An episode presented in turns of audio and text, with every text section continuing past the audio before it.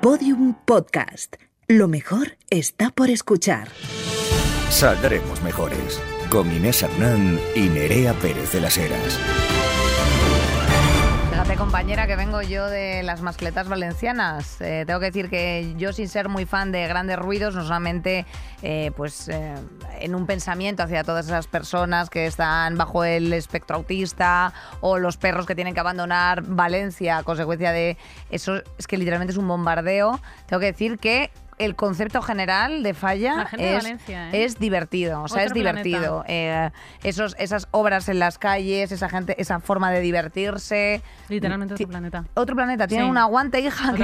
O sea, las naranjas que me has traído, que me diste ayer, son de otro planeta. O Hombre, sea, de mi amigo eh, Héctor, que me ha dado sí. unas que vamos, te pego un, un naranjazo y no lo O cuentas. sea, cada, ne- ca- cada naranja me ocupa en la cocina, es como si tuviera a Miquel Iceta en mi cocina ahora sentado en la encimera desde ayer. Hombre, co- sencillamente. pues cómo no, de todos modos, por ejemplo, hablando de Valencia, como es una tierra que nos gusta mucho, la terreta así llamada, eh, vamos a ir el 22 de abril para allá.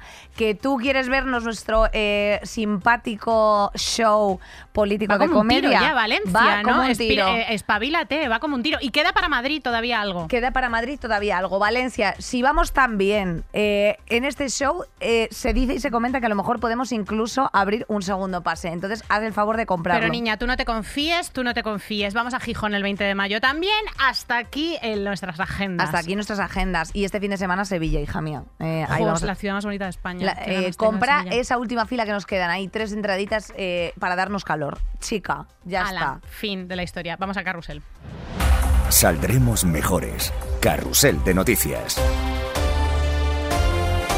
Nerea, la noche favorita del año de mi amiga Andrea y de María Guerra también. ¿Lo visteis? Los Vosotros, vosotros os quedasteis a verlo, ¿no? Como Andrea una- se quedó, yo solamente hice la arrancada un poquito de la alfombra roja eh, con, con Ashley Graham, que estaban allí de- paseándose para arriba, para abajo. Eh, teníamos una reportera española de Movistar que siempre se me olvida. Qué horror, qué fatalidad eh, olvidarse de compañeras, pero es verdad que ahí estaba también haciendo unas preguntillas a todos los, a todos los invitados de por allí. Bueno, una cosa pues deliciosa. Eh, me gustó mucho que lo petase Everything, Everywhere, All at Once, eh, todo, todo lo mismo en todas partes, o no todo a la vez en todas partes, sobre todo porque no le gustaba a Carlos Boyero nada, entonces eso siempre para mí es un aliciente y porque pasan cosas como muy poéticas en el triunfo de esta peli, que es de género, o sea, es como de ciencia ficción, que eso a mí me encanta, que le han dado el Oscar a Jamie Lee Curtis, que dijo que no iba a la cena de las nominaciones porque ella se acuesta pronto, o sea, eh, diva, tranquila, hermana, aquí está tu manada. Eso es una señora. Le han dado el Oscar a Michelle Yeoh, Florecilla Tardía,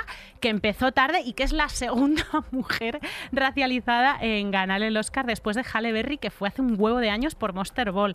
Eh, estamos hablando de 2.325.000 ediciones de los Oscar y dos mujeres eh, no blancas, bastante grave. Y luego nos eh, emocionó el discurso de Kewi Kwan, eh, Tapón, le recordamos porque también le dieron el Oscar como actor de reparto hasta que nos dimos cuenta de lo que estaba diciendo. O sea, yo caí en la cosa esta de que, estaba el hombre llorando a moco tendido y dije, qué, qué bonito, hasta que dije, uy, un momento, ¿qué está diciendo? ¿Qué está diciendo? Mm, que puedes llegar a ganar el Oscar saliendo de un campo de refugiados es muy bonito. O sea, puedes llegar a ganar un Oscar saliendo de un campo de refugiados. Pero eh, en esto hay un reverso tenebroso que es, puedes llegar a ganar un Oscar saliendo de un campo de refugiados. Con lo cual, espabilate, cariño, cumple el sueño americano que está ahí al alcance de tu mano, que si no lo haces es porque no te esfuerzas lo suficiente. La mierditocracia que ya conocemos. Lo del sueño americano, muy bonito lo que le ha pasado a este hombre, pero eh, no lo intentéis en casa, chicas, que no, que no funciona. Nada que añadir, compañera, porque seguimos con las nacionales. Y en una de las Big Six que tenemos, nuestras favoritas, Ferrovial, anuncia que. Bye bye, mi picolísima dama, se marcha de España. La semana pasada Ferrovial anunció su intención de trasladar su domicilio fiscal a Netherlands, Países Bajos. Y no porque a este eh, simpático caballero, que ¿cómo se llamaba este Rafael hombre? del Pino se Rafael llama. del El Pino, tercer hombre más rico hombre del más rico de España, le guste especialmente los canutos y los opiáceos que allí eh, son legales, sino porque quiere inter- internacionalizar la compañía y potenciar su presencia en Estados Unidos. Eh, tenemos que decir que, aunque en realidad lo lo que parece eh, es que esta decisión es bueno mm, se produce por razones fiscales, eh, pues tenemos que decir que efectivamente Ferrovial va a dejar de pagar ciertos impuestos en España. Que eh, a mí me gustaría anotar algunas cosas porque. Mm, pobre gente, ¿no? Pobre gente, Nerea, porque las licitaciones públicas a Ferrovial, por otra parte, no han sido escasas. Se ha adjudicado más de mil millones de contratos del Estado en la era de Perro Sánchez y no paga sociedades desde 2020. Vaya. Ferrovial se ha adjudicado eh, estos millones de euros y también cerca de mil millones desde 1991, solo, tan solo por obras del Ministerio de Fomento. Esa parte de los contratos los ha obtenido mediante acuerdos en muchos casos con de, dudosa regularidad en ese reparto del mercado. ¿Por qué? Porque te vamos a contar eh, esto de los oligopolios, que son las dinámicas neoliberales de absorción de medianas y pequeñas empresas, en este caso constructoras, que acaban siendo absorbidas por los grandes seis gigantes. Imagínate tú, querida, que me estás viendo y escuchando, que quisieses montar una empresa constructora, pues probablemente te costaría un poco competir contra esos nombres que te quieren sonar, SACIR, Hermoso, ACS, Dragados, Acciona, en fin, esos mercados de la construcción, las infraestructuras y los servicios hacen eh, precisamente que estén dominados por estos grupos han funcionado con la normalidad que permitía la pandemia. Eh, ha incluido, se incluyen nuevas adjudicaciones de contratos que se van, insisto, repartiendo un poco. Eh, o sea, que esto funciona. Al final, Nerea, que es lo que yo quería sacar de esta noticia, cómo funcionan los cárteles. Que esta gente que se marche no digamos, ay, pobrecitos, que luego después esto no sea un clip de Wall Street Wolverine para decir, ¿veis cómo todo el mundo se marcha de España? huyen de Perro Sánchez despavoridos? No, claro, pues menos mal que Perro Sánchez no te ha dado eh, mil contratos, compadre eh, y aparte, por otra parte, eh, bueno, pues eh, la gravedad que nos gustaría destacar de este tipo de cárteles, porque no tiene otro nombre. O sea, el oligopolio, ya sabéis que surgen estos grandes grupos, bueno, hace mucho tiempo, pero especialmente se pronuncia en los años 70, en los 80, con los lo que llamaban los pulmones del el corazón de la tierra, o sea, todo eh, Middle East sacando, la, pinchando el crudito rico. el crudito, pinchando las bolsas de gas natural y todas estas cosas, y los bloqueos que se, se correspondieron a Europa con las guerras del Yom Kippur famosas, y evidentemente ahí decían, ah, tenéis dependencia al final energética de nosotros otros, ¿no? Vaya, vaya. Entonces, ¿qué hacen? Subir, bajar, las crisis del petróleo, etcétera. Pues con las construcciones, con las constructoras pasa algo parecido ponen unos precios al Estado que a lo mejor evidentemente son para sacar sus márgenes y entre ellos se reparten la bacalada. Em, yo, yo, no sé si hay algo más que añadir. Eh, una, una, cosita a, esta, a este precioso contexto que nos has dado, que es que Ferrovial eh, pues bueno, ha dicho que solamente quiere internacionalizarse, salir a la bolsa estadounidense, que ninguna compañía española lo ha conseguido, que ellos están en esas, que no tiene para nada razones políticas, pero desde el gobierno pues han tenido bastantes reuniones, creo que se ha reunido Rafael del Pino como con cinco ministerios hasta, hasta el momento, y están acusándole de ser poco patriota y de llevársela pasta a Países Bajos. No está claro qué impuestos y cuánto de impuestos se va a ahorrar Ferrovial por tener el domicilio fiscal allí, ni si se los va a ahorrar esta persona eh, por impuesto de patrimonio, o sea, impuesto a grandes fortunas. Lo que sí está claro es que Países Bajos, por mucho que les joda a Países Bajos, pues es un paraíso fiscal. Eh, Mari Carmen, no le gusta porque a ellos eso les suena como a República Bananera y como que ellos son gente pues del, del frío, gente seria, gente encorbatada. Pues no, sois un paraíso fiscal. Tienen una fiscalidad mucho más baja que los países del entorno y por, la, por lo tanto practican lo que se llama el dumping fiscal, que aquí se sucede también entre, entre comunidades. El dumping fiscal que consiste en pues, eh, que las empresas pillan domicilio fiscal en los lugares del entorno en los que, en los que la fiscalidad es más baja, con lo cual el, el domicilio de las empresas se convierte en un bien más que va circulando según los sitios en los que sea más beneficioso, más beneficioso estar. Países Bajos no solo es un paraíso fiscal, sino que en el ranking de fiscalidad internacional está bastante bien posicionado. Está en el número 4 eh, con un 80% de legislaciones propias de paraísos fiscales, solo por detrás de eh, lugares paradisíacos como Islas Vírgenes Británicas, Caimán y Bermudas. Ostras, eh, qué buena fama, eh, no, solamente, no solamente por unas cosas, sino también por las otras. Eh, solamente en una línea Nerea queremos recordar que Ferrovial despegó en España gracias a los contratos públicos conseguidos durante el franquismo y la transición. Dicho lo cual, saquen ustedes sus propias conclusiones. Y vamos con la siguiente noticia, Nerea, que nos encanta. Una buena cosa, la reforma, de, las pensiones. Reforma de las ¿qué pensiones, pasa eso me da aquí? muchísima alegría.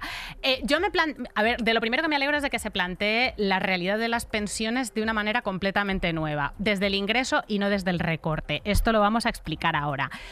¿Qué estoy queriendo decir? Que cuando esta gente eh, reproductora, tú le dices que no quieres parir hijos y te miran y te dicen, pero bueno, ¿quién va a pagar las pensiones? Empujando su carrito.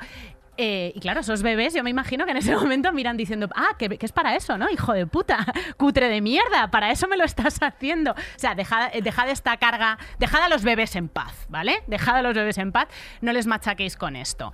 El caso es que la reforma de las pensiones eh, no tira por el recorte, que tradicionalmente es lo que se ha venido haciendo en España y en toda Europa hasta este momento, sino por el ingreso. Nos vamos a mantener ahí las pensiones grabando a la gente que tiene sueldos más altos. O sea, no era tan difícil, joder. Exacto, eh, se basa, el, el cierre de esta reforma se basa en un gran esfuerzo de los ingresos del sistema a través de las cotizaciones de los salarios más elevados, eh, que a- antes no era así, antes te cogían los 5 o 10 años anteriores y lo que te hubiese tocado te había tocado, por eso veías pues a gente intentando, o sea, a gente que también te digo una cosa, ahora mismo la edad de jubilación en España está en 67 años, Nerea, y hay peña que llega muy arrastrada, no sé si me explico, o sea que a lo mejor dependiendo precisamente si has escuchado y si no te remitimos muy amablemente a que escuches nuestro programa del 8M con, eh, con Mar Jiménez, eh, mm, Kelly precisamente, que hablaba y que reivindicaba eh, cuestiones como cómo voy a estar yo haciendo camas con 65 años y yo tengo una lesión laboral de llevar 30 eh, años haciendo camas del manguito rotador. Pues al final esto...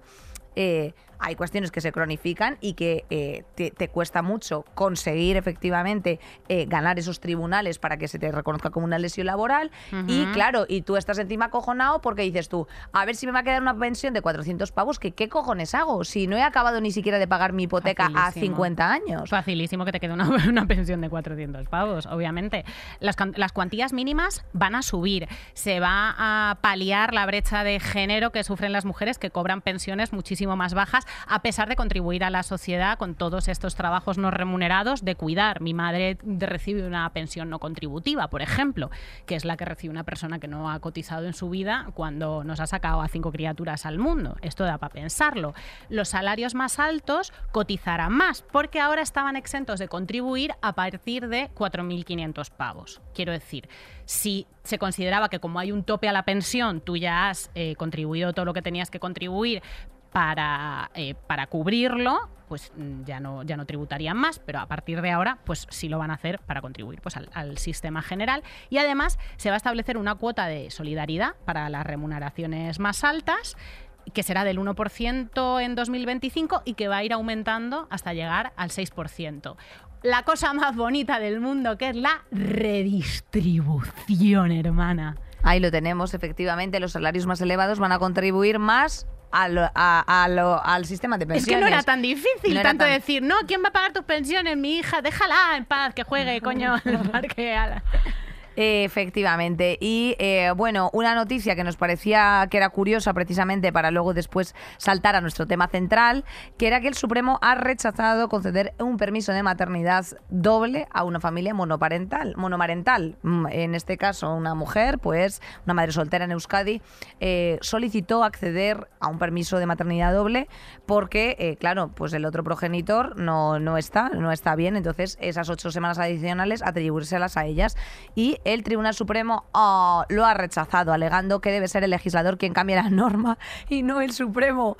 Eh, ahí estamos un día más, eh, un pequeño aplauso para el Supremo, solamente fijándose en la letra pequeña y ni un pasito adelante ni uno atrás, efectivamente. bueno, Eh, en la pared, en este caso, el Tribunal Superior de Justicia encontró que todos los niños deberían de tener el derecho a disfrutar del mismo trato que una familia biparental o monoparental, que es lo que tiene un sentido. Pero luego después, o sea, esto según a tenor de la Convención Convención sobre los Derechos de los Niños. Pero luego después el Tribunal Supremo ha dicho, caballeros, yo no estoy aquí para fallar en ningún sentido. Si quieren ustedes un libro, un libro de, eh, pues eso, eh, jurisprudencia, váyanse ustedes a vivir en un país anglosajón que es de donde se nutre la ley. Eh, aquí no, aquí la norma me dice cuatro semanas, ocho semanas, pues ocho semanas para usted. ¿Que quiere usted las otras ocho? O sea, pide usted vacaciones se vaya de baja o lo que sea. Y entonces esta madre dijo, pero ¿quién va a pagar sus pensiones?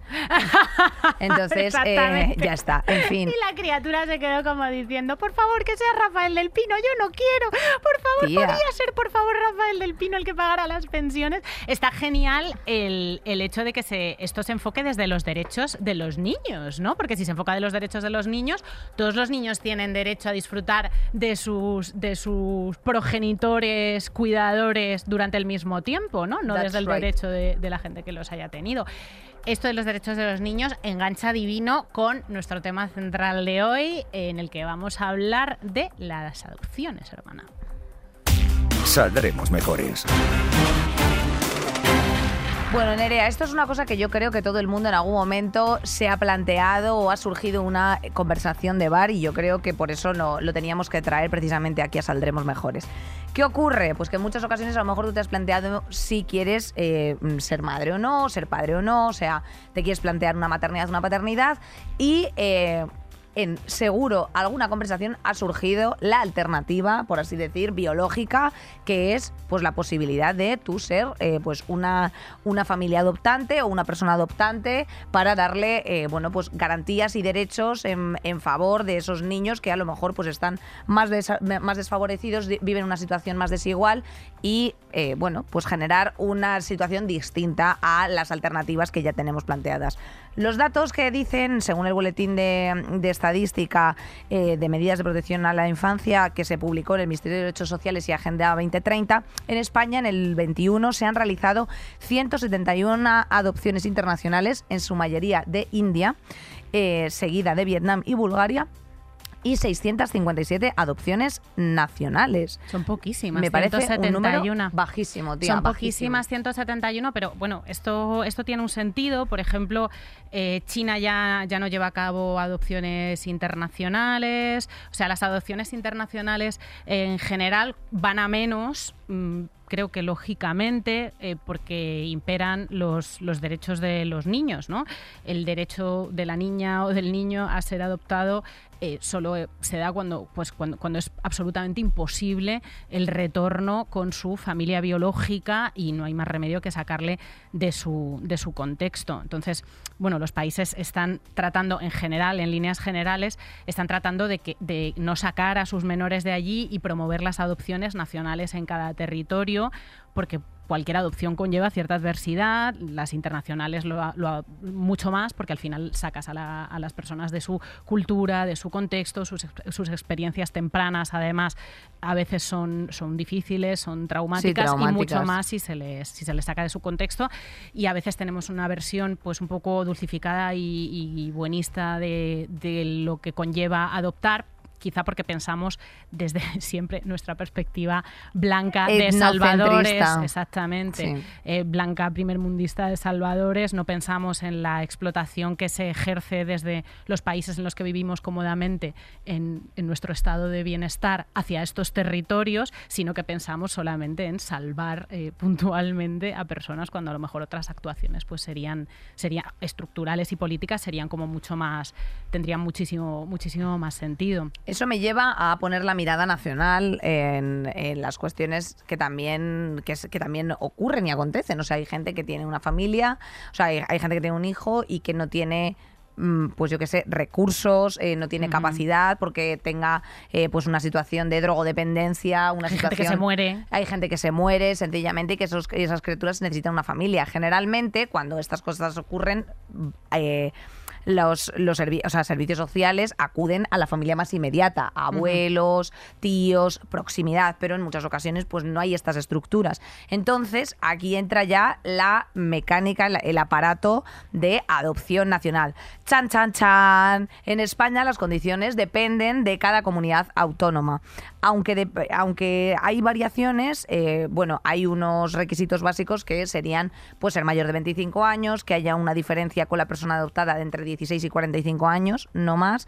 Eh, no estar privado de la patria potestad de un niño anterior, o sea, estas cosas mm, de, los juicios, las separaciones, etcétera, y em, obtener un certificado de idoneidad, la famosa idoneidad que basa el se basa en el cumplimiento de unas condiciones socioeconómicas y, y psicopedagógicas en favor precisamente pues de preservar la infancia que estábamos comentando antes. Para contaros todo esto, pues hemos decidido traer a varias personas que ya iréis viendo. Los primeros son Adrián y Dani, que empezaron un proceso de adopción en Andalucía, que es una comunidad, todo depende de cada comunidad autónoma. Nos han comentado ellos que en Madrid, por ejemplo, los procesos están paralizados, en todas son muy lentos porque tienen que ser muy restrictivos y en Andalucía están ágiles. Ellos son de Granada, ya han pasado la fase de todas las reuniones formativas. Est- están en como en un proceso parado y, tienen la y tienen la idoneidad ya tienen la idoneidad la idoneidad después de las reuniones formativas y después de unas de pues de sus bueno ellos nos lo van a contar ahora Dentro de, la- de estas reuniones formativas eh, te explican las nacionales y las internacionales, ¿vale? Nosotros, por ser homosexuales, eh, solo podemos optar a nacional, porque si nos vamos a internacional, eh, hay muchísimos países que no se nos permite adoptar. Se limita mucho el, el- el sitio donde tú Exacto. puedes adoptar. Es decir, Exacto. actualmente el- la adopción internacional para parejas eh, homosexuales, por ejemplo, creo que solo se podía en Brasil. Una vez terminadas, eh, o sea, terminadas estas reuniones, están en el siguiente paso que es el de la espera. Eh, además de todo esto, se produce, insistimos, como o sea, hay un, un escrutinio, una revisión y una preservación del proceso muy integral. ¿En qué consiste? Porque eso es la pregunta que nos hemos hecho nosotras, pues ellos nos lo cuentan también. La siguiente fase es esperar a que el o la psicóloga o la trabajadora social que se encarga de, todas estas, de todos estos trámites nos, nos llame y pasamos a tener unas reuniones individuales, es decir, yo un día con ella, él un día con ella, luego en pareja y también en esta fase, bueno, pues vienen a ver un poco la casa para ver que esté adecuada para la crianza, eh, nos piden un poco como un justificante de un ahorro mensual durante un tiempo determinado para ver que tenemos un una solvencia colchón, económica.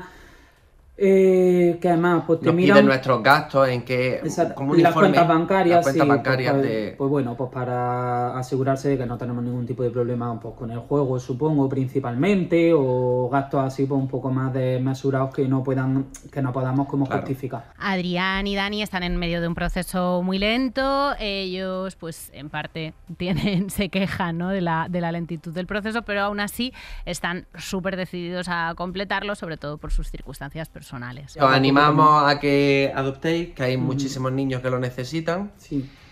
que hay mucho abandono, que hay reabandono de niños que van con familia y por Sí. diversos problemas y la familia no ser capaz de... De gestionarlo, De gestionarlo. pues bueno, los vuelven a abandonar. Exacto. Entonces, pues, Y eso pues para un niño es algo muy duro, los, los reabandonos. Yo personalmente, pues también mi caso personal, yo soy adoptado, entonces pues también lo hemos vivido un poco bastante de cerca. Entonces, bueno, que es verdad que es una alternativa para quien mm, la quiera coger, pues es muy bonita, muy, no sé, eso ya evidentemente va con cada persona, pero que es una opción muy válida y muy bonita. Así que Pues le deseamos muchísima suerte a Dani y Adri en todo su monos. proceso y queríamos nosotras recordar una frase que a Nerea le gusta mucho y es esto de que pues eh, ser padre o ser madre no es un derecho, es un deseo.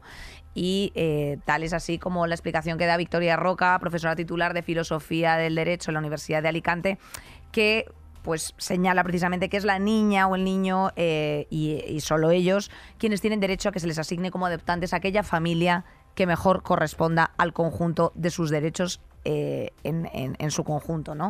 O sea, una familia para un niño y no un niño para una familia. Eh, efectivamente. Esta, esta es como la, la clave, ¿no? Porque al final hay como muchas preguntas en torno a esto, luego después hay mucha, eh, pues ¿por qué no decirlo? Racistada abiertamente, ¿no? O sea, eh, o, o bueno, o mucho rechazo a, no, es que yo si no es de mi sangre, evidentemente hay eh, todas, toda una serie de baterías éticas aquí que no vamos a, eh, a reflejar, porque esto es una decisión muy personal, que además, eh, como se está pudiendo comprobar en todos los procesos, son largas, o sea, son, Son procesos largas, son largos. difíciles. Se están haciendo unos se hacen unos escrutinios precisamente para buscar eh, la mejor familia para, para- para garantizar los derechos y libertades de, ese, de esa criatura. Vamos y, es lo, y es lo que hay que poner el foco. Vamos hacia un pensamiento en el que priman los derechos de las criaturas, en que las adopciones internacionales, que nos estamos fijando un poco más en ellas, porque, porque bueno, pues conllevan todo, todo esto que, que decía Inés, sean una medida de último recurso.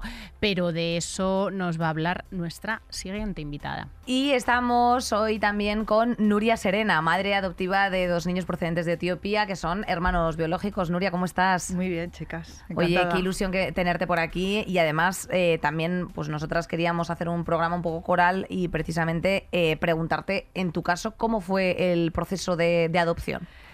Eh, lo primero que, que- que haces es plantearte, ¿no? Decir, porque claro, no te levantas un día y dices, voy a adoptar. No, bueno, pues es una decisión que si vives en pareja tiene que ser consensuada con tu pareja, porque hay veces que, bueno, uno quiere y ve esa posibilidad y otro no la contempla.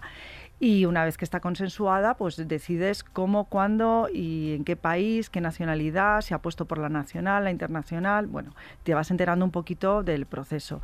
En mi caso, eh, fue una decisión consensuada con mi pareja eh, y fue una decisión que tomamos eh, de forma consciente. No queríamos o no contemplábamos la, maternidad y la paternidad biológica. Eh, bueno, mm, considerábamos que había mm, muchos niños que no tenían una familia y que podíamos ser papá y mamá de, de niños que se merecían una segunda oportunidad en la vida. Y entonces, bueno, nos embarcamos en esta aventura de, de la adopción sin saber nada, pensando que iba a ser un camino de rosas. Y- Porque dices, bueno, venga, voy a adoptar, qué bien. Bueno, pues ¿Qué dificultades hay en el proceso? pues de las dificu- mira, la mayor dificultad de todas, la mayor dificultad es gestionar la incertidumbre. Esa es la mayor dificultad. Gestionar la incertidumbre, porque tú empiezas, pero no sabes cuándo acabas. Porque nadie te da un plazo. Nadie. Eh, lo primero que tienes que hacer y que te obligan, yo eh, soy de Madrid y, fue a través de la Comunidad de Madrid, donde eh, lo primero que haces es un curso, ¿no? En el que te informan de cuál es el proceso de adopción, un trabajador social, eh, bueno, pues eh, recibe a las familias de forma colectiva y nos explican un poquito en qué consiste la adopción, cuáles los objetivos que se buscan y que se persiguen y que pasan, pasan siempre por proteger al menor. O sea, la adopción no es un proceso en el cual se te da a ti un hijo para que lo críes, no. Se busca el mejor padre, la mejor madre para un niño y eso es lo que prima. Tú al principio no lo entiendes, porque tus deseos de convertirte en mamá o de convertirte en papá y tal, o sea, es como decir, pero la cantidad de niños que hay muertos ya en el mundo, pasando necesidades, que no tienen una familia, ¿qué tal? ¿Cómo no me van a dar a mí, que soy, bueno, un derroche de amor y tal y cual? Entonces, esos conceptos que tú tienes mm, de forma mm, Sí, preconcebida un poco. preconcebida, eh, conforme, conforme vas pasando todos los procesos de, de- de- de la adopción, se te van cayendo. Y te voy a decir una cosa, cuando más los entiendes, cuando más los entiendes, es años después, cuando tú tienes a tus hijos y piensas, madre del amor hermoso, o sea, es lo más maravilloso, o sea, moriría por ellos, menos mal que hay esa protección para los niños, que no cualquiera puede adoptar, porque mis hijos han caído en una familia como esta, niños que ya tuvieron una mala suerte en la vida y que solo buscaban una segunda oportunidad para crecer con cariño, porque es lo único que necesitan de verdad, mucho cariño, mucho amor, y para tener, bueno, pues una educación y un futuro. Eh, hay familias que de verdad que durante todo ese proceso caen. Y caen porque a lo mejor no están preparadas para darle a ese niño lo que necesita. Entonces, menos mal, lo que tú en un principio cuando inicias ese proceso de adopción piensas, joder, es que todos son pegas. Pero si yo, si yo lo único que quiero es tal, porque voy a ser la mejor madre, porque voy a ser... No, no, no. Con esas perspectivas vamos todos, pero la maternidad y la paternidad es una cosa complicada, biológica y adoptiva. Mm. ¿Vale? Nuria, vamos a situarnos. Tus hijos tienen ahora 14 y 15. No, No, eh, 16 y 17. 16 y 17. Son, son dos Adolescentes. chicos, son dos tiarrones. Sí. Em, ¿Cómo ha ido, cómo, cómo fue la el, pri- el principio de esa llegada y cómo ha sido esa, esa crianza? Lo mío es una versión muy dulcificada. Eh, cuando yo adopté a mis hijos, mi, cuando mi marido y yo adoptamos a los niños, eh, venían con 3 y 4 años. Eso es importante también que la gente sepa que cuando tú inicias el proceso de adopción, eh, después de esa reunión formativa, si al final eh, a- sigues adelante, tienes que pasar un proceso para que te den la idoneidad, ¿vale? Que es como un- una especie de certificado de que eres, eh, bueno, que eres, eh, estás eh, Capacitado. aprobado, capacitado para ser papá y mamá. Y es cuando tú eliges la nacionalidad y la edad de, de- de los niños. No, eh, normalmente Puedes elegir la edad puedes también, el tramo la de edad. Puedes elegir, lo que no puedes elegir es el sexo, ¿vale? Pero la edad sí. ¿Y vosotros porque Eh, bueno, pues, eh, normalmente todo el mundo quiere bebés, pues bueno, pues porque hay mucha gente que llega a la adopción por el hecho de que no pueden ser papás y mamás biológicos, y entonces, bueno, les apetece vivir esa experiencia de tener un niño pequeño. Hay otros que también piensan que como todos los niños vienen con una mochila en la espalda, pues que si es un bebé, pues no va a venir con esa mochila, con lo cual la adaptación va a ser mejor. Eh, nosotros es que teníamos un planteamiento, como he dicho al principio, de paternidad y maternidad completamente distinto. Queríamos dar oportunidad a unos niños que, que- que no tenían una familia para tener un futuro. Y entonces dijimos, no, mm, queremos niños grandes que nadie los quiere. Entonces, eh, esos niños Hay se algo, van a hay quedar... algo en todo esto, Nuria, un poco de frívolo realmente, ¿no? De, de como de poder seleccionar la edad eh, dentro de todo esto. No, al revés. Eh, No lo eh, sé, lo digo desde fuera, Que va, eh. al revés. Menos mal, menos mal que hay posibilidad, Procesos, sí. hay posibilidad de que haya gente que podamos elegir niños mayores. Porque si no hubiera posibilidad y todos fueran bebés, eh, nadie querría a esos niños mayores. Entonces, menos mal que, que te dan la posibilidad de decir, bebés quiere todo el mundo, pero también hay posibilidad de que elijas una franja de edad que a lo mejor se adapte a tus circunstancias, que se adapte a que hay gente que también llega a la adopción con hijos biológicos y que efectivamente, bueno, pues necesitan una edad que tampoco les rompa su modelo de familia que tiene ahora. Y a lo mejor meter a una persona o a un niño eh, en tu hogar, pues de cierta edad y tal, puede, mm, bueno, pues difícil eh, de gestionar por parte de tu hijo biológico. Y, y aquí lo que se busca es el bienestar de, de- de- de- de tu hijo adoptivo y de tu hijo biológico, del modelo de familia que pretendes crear. Entonces, bueno, pues como nosotros pensábamos que lo más complicado lo tenían los niños mm, pues más mayores, pues decidimos eh, que fueran de una franja de edad mayor. Y si teníamos la suerte de que en vez de un niño eh, pudiéramos traernos dos hermanos o dos hermanas, pues muchísimo mejor. Eh, eso fue lo más difícil, porque claro, para que te den el certificado de idoneidad, un trabajador social visita tu casa, mm, escruta tus cuentas bancarias, ve que tienes un trabajo, eh, necesitas un certificado médico que mm, diga que no tienes ninguna enfermedad grave. Bueno, es la bomba, o sea, que no creas que eso... eh, a tu familia también, o sea, a tus a, a tu si tienes antecedentes, claro, por, por enfermos entorno, de cáncer, etcétera, etcétera. Y luego también, claro, eh, está el psicólogo que te vea preparado para gestionar la adopción, no de un niño, sino de dos y de esa edad. Entonces eso ya fue complicado porque yo era joven, más joven que ahora. Inicié el proceso con 33 años y, y claro, el psicólogo te decía, pero si tenéis 33 años, dos, no hombre, primero uno y luego ya otro y decíamos, no, no queremos romper ese vínculo, queremos que nuestros hijos tengan ese vínculo biológico, nuestras hijas. Es más, eh, mm, no queremos separar a dos hermanos. Eso se puede hacer. Normalmente no, afortunadamente. Normalmente no. Las prote- las ECAIS que son las agencias, eh, protegen muchísimo eh, el vínculo biológico de los hermanos. Entonces, si hay hermanos eh, en un orfanato, lo lógico es que los adopte la misma familia. Estas agencias, tú lo hiciste a través de una de estas agencias. Sí. Estas agencias son, son privadas, entiendo, son sí, lo empresas que pasa que privadas tienen mediadoras. que sí, son empresas mediadoras, pero todas ellas, al menos las que lleva la Comunidad de Madrid, tienen absolutamente eh, la aprobación y están reguladas por, por, por, la institución pública, o sea que no hay ningún problema.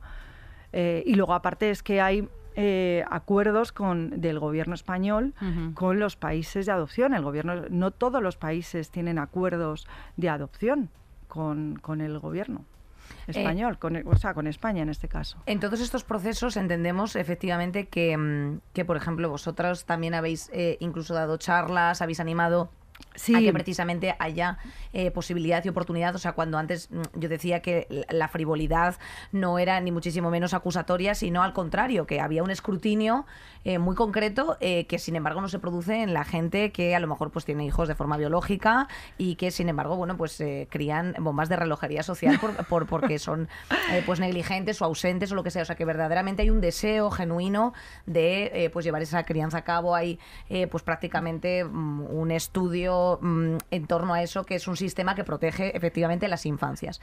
En este, en este proceso eh, nos ha llamado mucho la atención eh, la, la poca, o sea, el deseo que hay mm, por parte de muchas familias y además que cada vez son más los centros de fertilidad, son más las eh, campañas que se hacen en las puertas de las farmacias, por ejemplo, pues eso de tómate esto, eh, este producto homeopático para favorecer tu día fértil, este tipo de cuestiones y sin embargo que se promueva tan poco eh, un sistema que podría ser garante con las infancias no solamente nacionales sino del mundo, ¿no? O sea, en, los casos en los que efectivamente no se pueden producir unas crianzas que se preserve la infancia, que eso es, además está contemplado en tratados internacionales, es de lo más importante. Hay eh, mm, siempre organizaciones, fundaciones sin ánimo de lucro que protegen las infancias de los menores y parece como que hay muchas trabas en que eh, se produzcan familias alternativas o crianzas alternativas a las estructuras familiares.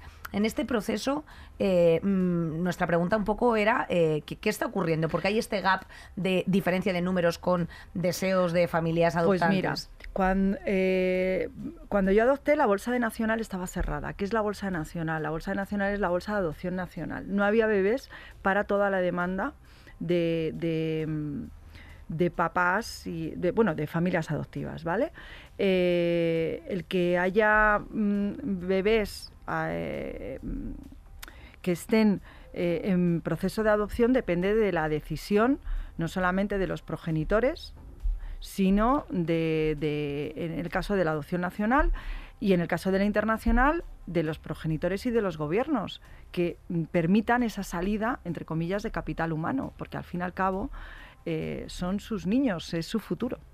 Entonces hay gobiernos como por ejemplo el etíope, mis hijos son etíopes, que han cerrado la adopción internacional, solo se contempla la, ado- la- la adopción internacional, solo se contempla la adopción por la vía verde.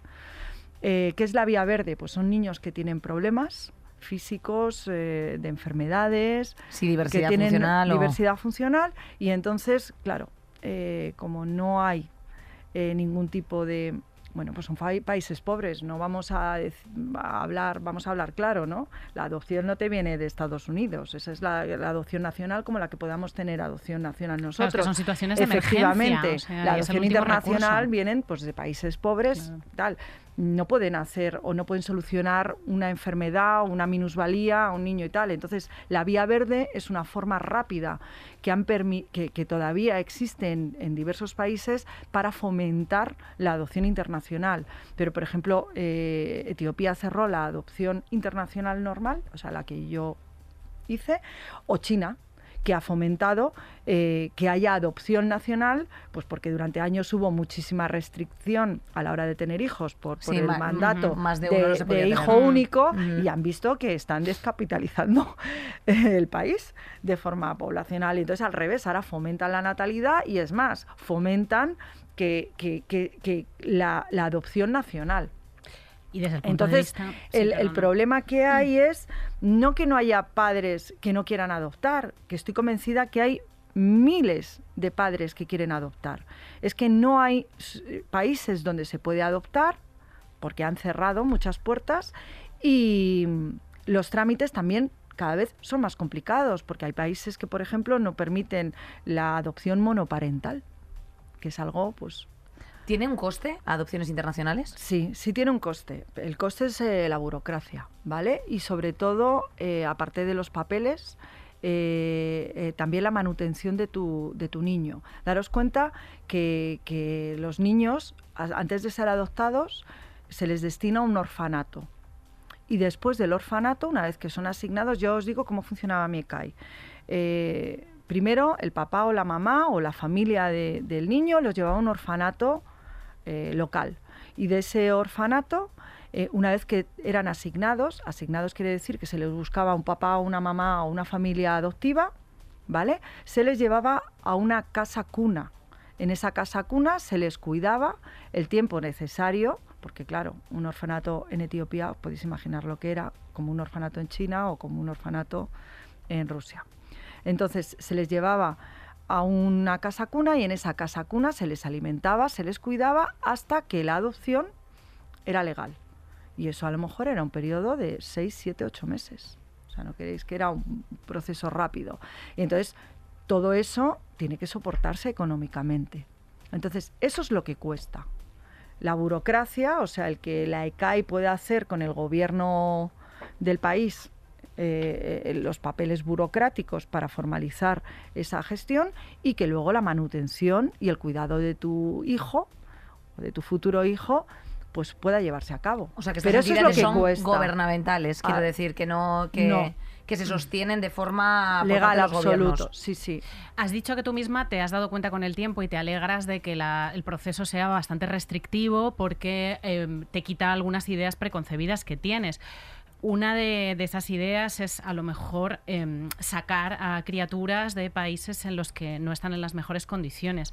Hemos sabido que el Ministerio de Familia de Turquía, después de los terremotos, ha recibido 200.000 solicitudes para acoger y adoptar y que mm, eh, la respuesta ha sido aún más restrictiva, pero porque esto tiene una razón que también nos gustaría explicar, y es que eh, hay que agotar todas las posibilidades que existan en estos países y en estas comunidades para que estas criaturas sigan en sus familias, en su cultura y, para, o sea, para procurar la reagrupación de ciertas familias en caso de desastre. Esto también pasó con, con Haití, ¿no? Que hay que quizá eh, liberarnos un poco de nuestra óptica de estamos eh, queriendo salvar o intervenir y pensar a nadie le gusta separarse de sus criaturas, a ningún país le gusta descapitalizarse humanamente y, eh, y- puede ser incluso también difícil para esos niños y esas niñas en un futuro eh, saber que bueno que han sido sacados de, de su lugar de origen. Sí, sobre todo porque cuando ya te lo avisan todos los psicólogos, cuando los niños, a ver,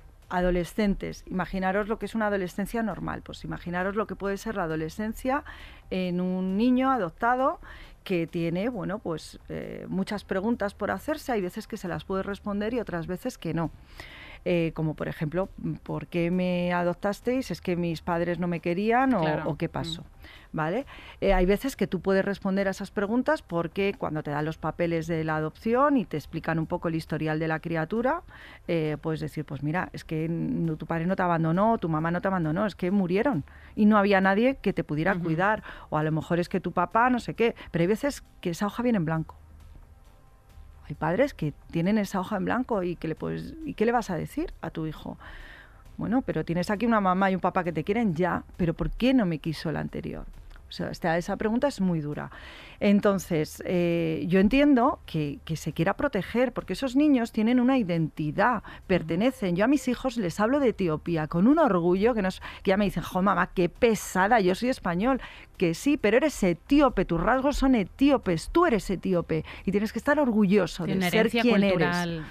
¿Sabes? Y tienes que eso tiene que permanecer en ti, porque puedes estar muy orgulloso de quién eres y de dónde vienes. Y eso es importante. Entonces yo entiendo que esos gobiernos, a ver, dentro de unos límites, Claro. claro, si, si, si ven que el- no la supervivencia de esas criaturas o el bienestar no se puede cubrir, pues bueno, pues un acogimiento temporal puede ser una buena fórmula. Un acogimiento temporal, pero una adopción defini- definitiva y permanente puede ser complicada de, de, bueno, pues de justificar en un futuro.